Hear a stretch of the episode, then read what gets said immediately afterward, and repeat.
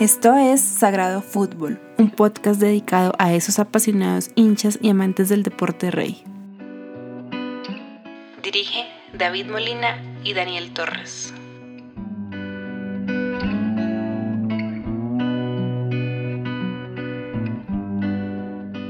Hola, ¿qué tal? Bienvenidos una vez más a un episodio de Sagrado Fútbol. En esta edición, en este capítulo, hablaremos sobre la actualidad del Atlético de Madrid el Barcelona y lo relacionado con la Liga Española.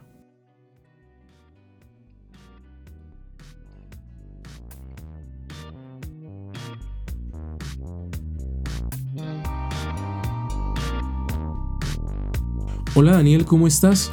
Hola David, ¿cómo vas? ¿Cómo andas? Bien, gracias. en un nuevo episodio eh, con otra jornada más de la Liga de España que ha dejado cosas interesantes para hablar. Es verdad, Daniel.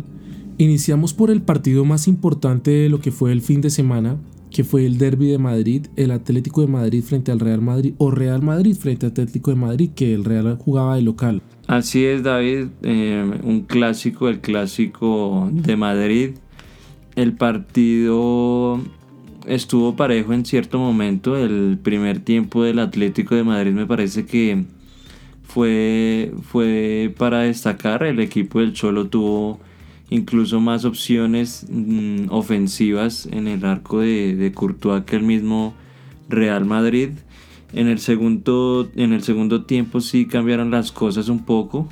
El Real Madrid eh, tuvo más mm, opciones de llegada en el arco contrario. Y, bueno, todo, mm, muchos mencionan un, un cambio clave que fue eh, de Simeone al sacar a, Morata. Eh, muchos dicen que fue por causa de eso que el Atlético pues dejó de, buscar mm, opciones ofensivas y se dedicó a defender el 0-0 que después terminó eh, siendo pérdida con el gol de Benzema. Es correcto, Daniel. El Atlético de Madrid que dispuso de un muy buen primer tiempo en el segundo tiempo el Atlético del Cholo reacciona a los cambios que hace, a unos cambios que son la entrada de Vinicius, la entrada de Lucas Vázquez, cambios que el Cholo intenta pues no perder el mediocampo y saca a Morata. El cambio de Morata es un cambio para para no ganar el partido, es un cambio para no perderlo, apostarle al 0-0 como bien lo mencionas. Y creo que ahí está el error del Atlético de Madrid. El Atlético de Madrid jugó con miedo, no debió llegar a ese punto. Creo que ahí eh, Zidane le gana la partida al Cholo porque el Cholo reacciona en mi opinión y como lo demuestra el resultado pues equivocadamente. Aunque hay gente que dice que después de la guerra todos somos generales y es muy fácil opinar pues después de que se conoce el resultado. Sin embargo, en su momento fue un cambio criticado los narradores de los partidos igual lo mencionaron, no era un cambio que se iba a hacer. Morata estaba jugando un muy buen partido, creándole problemas constantes a la defensa, de la, a la defensa del Real Madrid. Sin embargo, pues fue la decisión que tomó el Cholo, una decisión que le, que le trajo un resultado adverso, que pone al Atlético de Madrid en una situación comprometedora dentro de las posiciones de la tabla. Pone un Atlético de Madrid en este momento en la sexta posición con 36 puntos. Mm, muy difícil reengancharse a la liga, aunque falta mucho. Creo yo que el Atlético de Madrid tiene que concentrarse hoy por pelear la tercera plaza, una tercera plaza que no está fácil. Sí, David, tiene razón. La verdad pienso que mm, Simeone hace el cambio de, de Morata precisamente por, por los cambios que hace el Real Madrid sin embargo, claro, fue criticado en su momento. No debió sacar a Morata, a mi parecer tampoco. Eh, era un jugador que estaba haciendo buen trabajo, que estaba molestando a la defensa del Real Madrid. Y, como lo dices, está, está bien difícil mm, lo que resta de la temporada para el Atlético de Madrid en, en Liga de España. Viene de resultados complicados de eliminación en Copa del Rey, entonces mm, viene, viene complicado el, tanto en juego como en resultados el equipo del Cholo. que muchos dicen también em, hinchas o, eh, opiniones del fútbol que quizá le sea bueno un cambio de aire, un, paso al costado y dejar que el Atlético de Madrid sea dirigido por, por otro entrenador.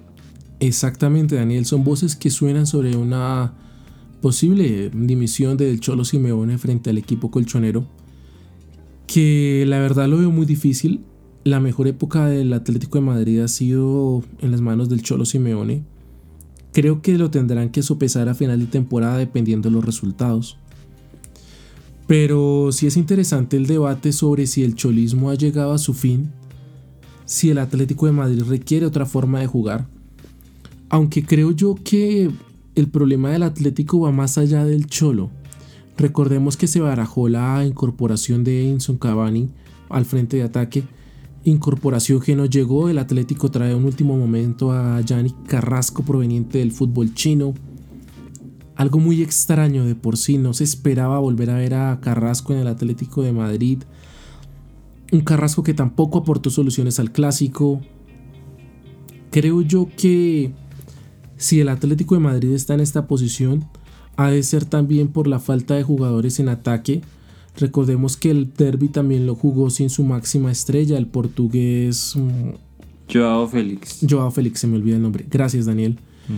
Entonces, creo que son situaciones adversas a las que se ha tenido que enfrentar el Cholo Simeone que contribuyen al mal momento del equipo colchonero y el equipo colchonero que tiene que empezar a mirar lo que se le avecina, que en un plazo medio es el Liverpool. Un Liverpool que tiene todas las papeletas de pasarle por encima al Atlético de Madrid, a menos de que el Atlético de Madrid encuentre una alternativa, una defensa rocosa, algo que le impida ser aplastado por el equipo del Liverpool. Sí, en cuanto a lo que dices de, del cholismo, me siento que hay, todavía una gran parte de la hinchada que, que lo protege y lo, y lo, y lo valora, valora todavía su trabajo. Entonces, em, por ese lado, creo que el Cholo no está bien. Eh, sin embargo, hay algunas voces que ya empiezan a, a criticar un poco su trabajo, eh, sobre todo estas últimas, estas últimas pérdidas. Pero claro, no hay que olvidarse de todo lo que Simeone le ha dado al club. Em, dos finales de Champions, em, un, título de Liga de España que no es para nada fácil con, con el Real Madrid y el Barcelona compitiendo en ella, entonces mm, veremos a ver. Y en cuanto al, cruce con el Liverpool, si es que la veo muy complicada, si en sus mejores tiempos mm, de juego del Atlético de Madrid lo veía complicado, ahora sí que mucho más, y es que el Liverpool no, no afloja Em, es un equipo muy consistente y que, va muy bien. Es correcto, Daniel. Ahora la otra noticia relevante de esta jornada, de este día, es que el Barcelona pierde por completo a Dembélé. Un Barcelona que queda diezmado en ataque. Recordemos que Luis Suárez es baja por una lesión y todavía le quedan por lo menos tres meses de baja. Dembélé se pierde el resto de la temporada y básicamente los únicos jugadores en ataque que le quedan al equipo culé son Leo Messi, Antoine Griezmann y el canterano, el adolescente Ansu Fati, que convirtió un doblete el fin de semana pasado, pero aún así la situación del equipo catalán, por lo menos en lo referente al ataque, se antoja complicada. Sí, el Barcelona ha venido sufriendo por esas bajas. Una baja importante y, lastimosa para el Barcelona lo de Dembélé, que lastimosamente no ha rendido como se quisiera en el, en el club catalán. Es un jugador que, mm, que se lesiona con mucha frecuencia.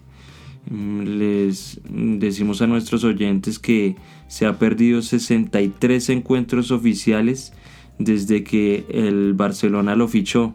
Una cifra muy grande que de verdad es, es alarmante para, para un club como el Barcelona, que, que necesita que sus jugadores estén a pleno y más un proyecto como, como el jugador francés que, que tenía mucha, mucho potencial y que se veía como un gran jugador que le iba a dar muchas alegrías al, al Barcelona y que pues lastimosamente no ha sido así. La lesión de Dembélé es una rotura en el tendón de, del bíceps femoral de la pierna derecha. Es una lesión complicada que, que lo aleja toda la temporada. Entonces es una baja muy sensible para el Barcelona. ¿Podríamos decir que el proyecto de Dembélé fracasó? Pues si se mira en este en la actualidad y, miramos eh, el balance de lo que ha sido Dembélé, sus goles, pero también sus ausencias. Me parece que, no ha rendido como, como quisiere el, club. Entonces mm, no ha sido, digámoslo, exitoso, por no ponerle que ha sido un fracaso. Si no es exitoso, es un fracaso. En términos deportivos, Dembélé tampoco ha dado frutos. Se esperaba que ayudara al Barcelona a conseguir triunfos importantes, títulos importantes ha venido ganando la liga, la copa en los últimos años, pero la Champions ha sido esquiva y Dembélé no ha contribuido específicamente a que el Barcelona haya estado más cerca. Creo yo que el Barcelona debe replantearse la opción de Dembélé, encontrarle un dinero, venderlo, traer un jugador de rendimiento ya. Frente a eso se abre otra pregunta. El Barcelona, que llegó a decir en el transcurso de la semana pasada que no fichaba a un 9, no iba a fichar un delantero. ¿Qué pasa ahora con la lesión de Dembélé? El Barcelona puede fichar a pesar de que el mercado se cerró porque su plantilla se queda muy corta. Pero va a fichar? Mm, pues yo creería que es la opción más, más sensata e inteligente que haría el club porque de verdad que eh, queda un poco diezmado, queda Em, con bajas en la parte ofensiva, con Messi, Griezmann y, Ansu Fati, que obviamente es un jugador con, mucha proyección, pero que es un jugador muy joven que le falta todavía mucho, mucha experiencia y mucho terreno por recorrer. Entonces el Barcelona debería plantearse fichar un 9 y un 9 de peso que que le ayude a, sus aspiraciones. Aunque el mercado ya se haya cerrado, eh, el Barcelona está reuniendo todas las características para que se le permita hacer un fichaje extraoficial, un, un fichaje de emergencia. Pero el problema es si el club catalán cuenta con los recursos, hasta qué, qué cantidad de dinero está dispuesto a invertir, qué clubes quisieran colaborarle. No es un momento fácil para Barcelona porque no es solamente decir voy a fichar, es saber a quién puede fichar y en este lapso de tiempo tan corto. O la otra opción me imagino será subir a un canterano, pero tampoco se ve una opción fiable en alguien en un club que está requiriendo a un jugador de resultados ya inmediatos. Sí, puede ser muy arriesgado la opción de, del canterano. Entonces eh, el Barcelona tendrá que buscar eh, en otro club una opción de mucho más peso, de mucha más experiencia, que, le dé algo de garantías en el frente de ataque. Repasemos ahora el partido del Barcelona contra el Levante. Un partido en el que el primer tiempo el Barcelona domina con solvencia, muy bien, haciendo un primer tiempo muy muy bueno, pero que en el segundo tiempo se desquebraja ese ese bloque que conformó durante los primeros 45 minutos y permite un segundo tiempo en el que Levante le llega muchas veces. En el tramo final del partido le hace un gol, un gol que le pudo haber llegado mucho tiempo antes al Barcelona, que siendo justos, el Levante pudo haber tal vez merecido el empate en algunos tramos. ¿Qué está pasando con el proyecto de Quique Setién? Bueno, yo veo así como, como todo en la vida se necesita un proceso. Lo que pasa es que como estamos hablando del Barcelona, un equipo con tanta exigencia, eh, se piden resultados inmediatos, se piden el juego bonito, especialmente en el, en el Barcelona, que tiene acostumbrado a sus hinchas y al público a un, juego bonito y estético. Entonces, para cualquier técnico eh, se le exige bastante. El, el, Barcelona últimamente está sufriendo en defensa. El arquero Ter Stegen en los últimos partidos también ha salido figura, entonces eh, pese a que es un buen indicio de que el arquero está bien y que tiene capacidades, no es tampoco muy buena noticia de que el arquero siempre salga figura, entonces es un, síntoma de, alarma para el Barcelona para que esté más atento en, su defensa y pues ahora con la baja de Dembélé tiene que apostar por algo más ofensivo. Pero es un problema de la defensa o de la forma en la que se defiende.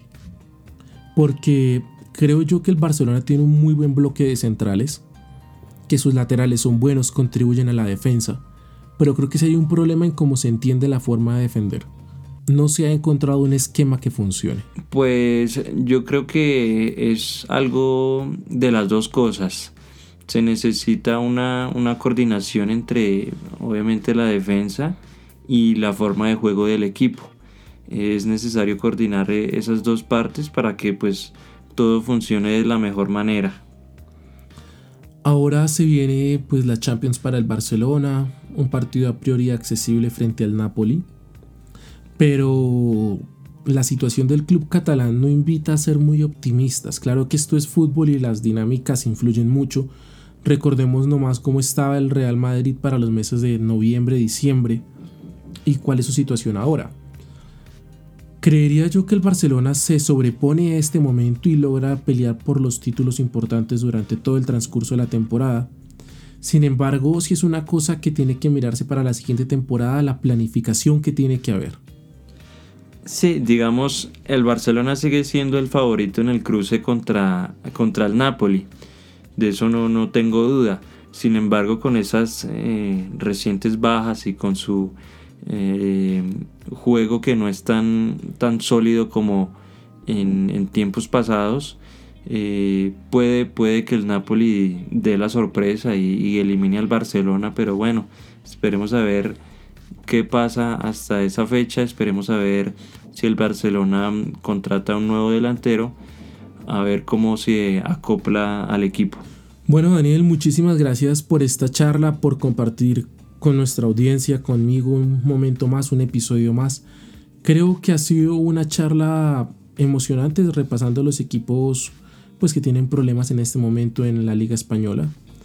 Espero que nos encontremos en un próximo episodio. Gracias, Daniel. Claro, David, así será. Un gusto para mí acompañarlo. No olviden seguirnos en nuestras redes sociales. En Instagram estamos disponibles ahora como Sagrado Fútbol 1 para que nos sigan y se enteren de la última actualidad del mundo del fútbol. Hasta luego.